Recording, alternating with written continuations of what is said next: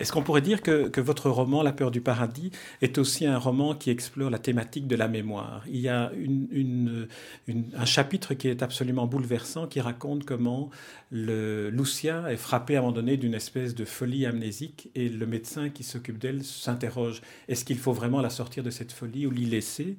Et est-ce que ce n'est pas là que l'on peut trouver la signification peut-être de la phrase d'Aragon qui se trouve en exergue de votre roman, La vie aura passé comme un grand château triste. Le grand château triste, ça pourrait être la mémoire perdue. Il y a, deux choses. D'abord, par, par, rapport à la mémoire, c'est vrai que je suis, suis très très euh, touché par cette thématique-là, la, thématique de la mémoire, l'histoire de ma famille, l'histoire de la guerre, de l'extermination, etc. Donc la mémoire est quelque chose de, une problématique majeure pour moi. Mais euh, je suis aussi assez effaré euh, par cette tarte à la crème qui est devenue le devoir de mémoire. Et cette espèce d'impératif dictatorial qui nous obligerait à faire mémoire de tout parce que trop de mémoire devient aussi un frein, devient une espèce de pierre tombale qu'on nous colle sur les épaules et qui nous empêche d'avancer. La mémoire a besoin de l'oubli. Euh, et d'ailleurs, le simple fait de dire je me souviens, euh, c'est aussi la reconnaissance que vous avez oublié. Parce que si on se souvient de quelque chose, c'est parce qu'on l'a oublié avant. Et dans le processus de mémoire, il y a un travail extraordinaire de tri, de recomposition, de reconstruction, qui est d'ailleurs assez analogue à celui qu'un romancier fait quand il décide de raconter une histoire.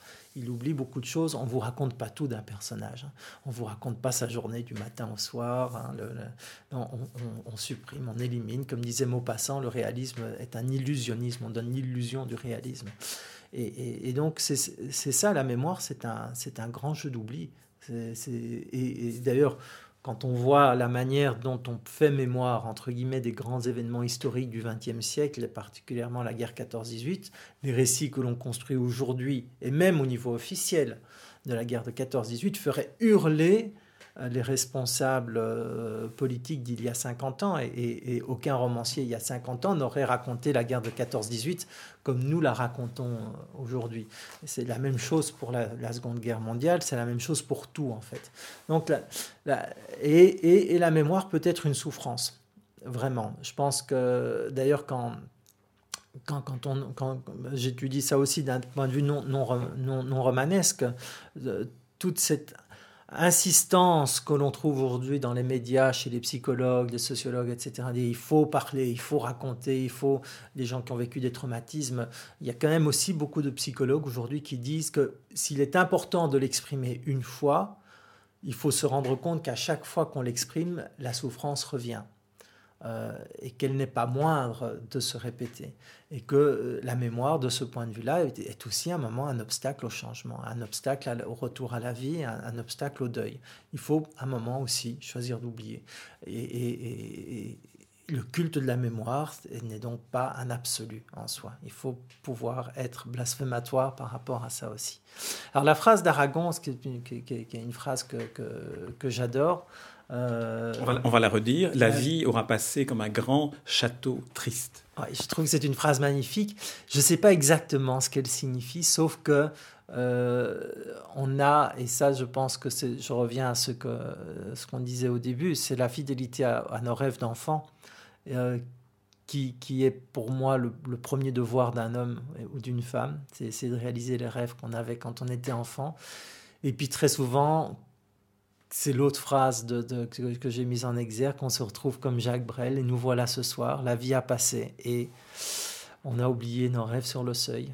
Et on, on s'est occupé à plein de choses. On a construit le château, on a, on a vaqué à des tas d'obligations, on a recherché des tas de, de satisfactions assez illusoires. Et on se rend compte quand on se trouve sur... Euh, la terrasse devant le soleil couchant, pour rester dans une métaphore un peu grosse là, que, ben, qu'on n'a pas fait ce qu'on aurait dû faire. Et que, et que voilà.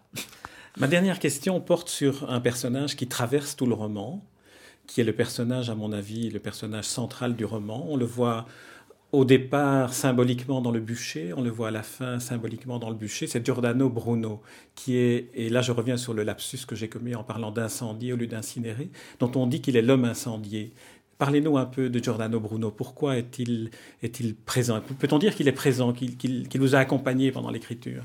Oui, bien sûr. C'est une, une très belle figure d'abord parce que c'est d'abord pour moi c'est un lieu. Euh, c'est-à-dire, je réduis Bruno à pas grand-chose, mais c'est d'abord un lieu qui est le Campo dei Fiori à Rome, qui est, qui est peut-être la place au monde que je préfère.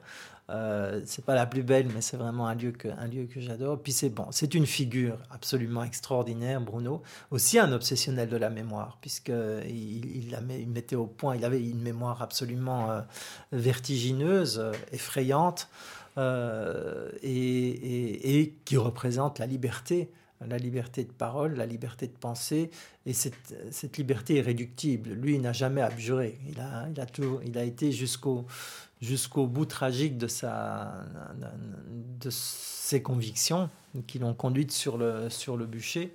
Euh, et alors ça, c'est le destin tragique d'un homme. Alors on va me dire, oui, mais ses idées sont restées, sa figure est restée. Il reste quand même le drame personnel. J'aurais bien aimé qu'on ne le brûle à point. je pense que lui aussi. Et euh, donc je ne suis pas du tout convaincu qu'il fallait brûler Bruno pour que Bruno soit ce qu'il est aujourd'hui. Mais bon, on revient on ne revient pas non plus, euh, on ne refait pas l'histoire même si on l'a, si réécrit. Et c'est une belle figure parce que parce qu'il est inquiétant aussi.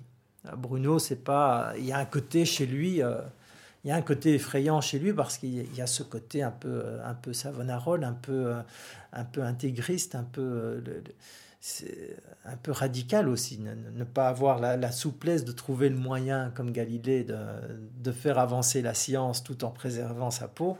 Euh, c'est magnifique, mais c'est aussi effrayant quand même. Alors Vincent Engel, on pourrait parler encore de, beaucoup d'éléments qui, font de votre roman un, roman qui dit aussi l'indicible, puisque les personnages parlent très peu, pourtant les sentiments, ils les ressentent, ils les vivent. C'est un roman qu'on lit euh, d'une traite, qu'on qu'on reconstitue longtemps après l'avoir écrit en essayant de, percer toutes les, tous les mystères qu'il qu'il éveille en nous et qui sont des mystères qui sont les mystères du roman aussi, comment raconter les histoires et l'histoire. Euh, Vincent Engel, je vous remercie pour La peur du paradis, ce roman paru chez Jean-Claude Lattès. Merci à vous.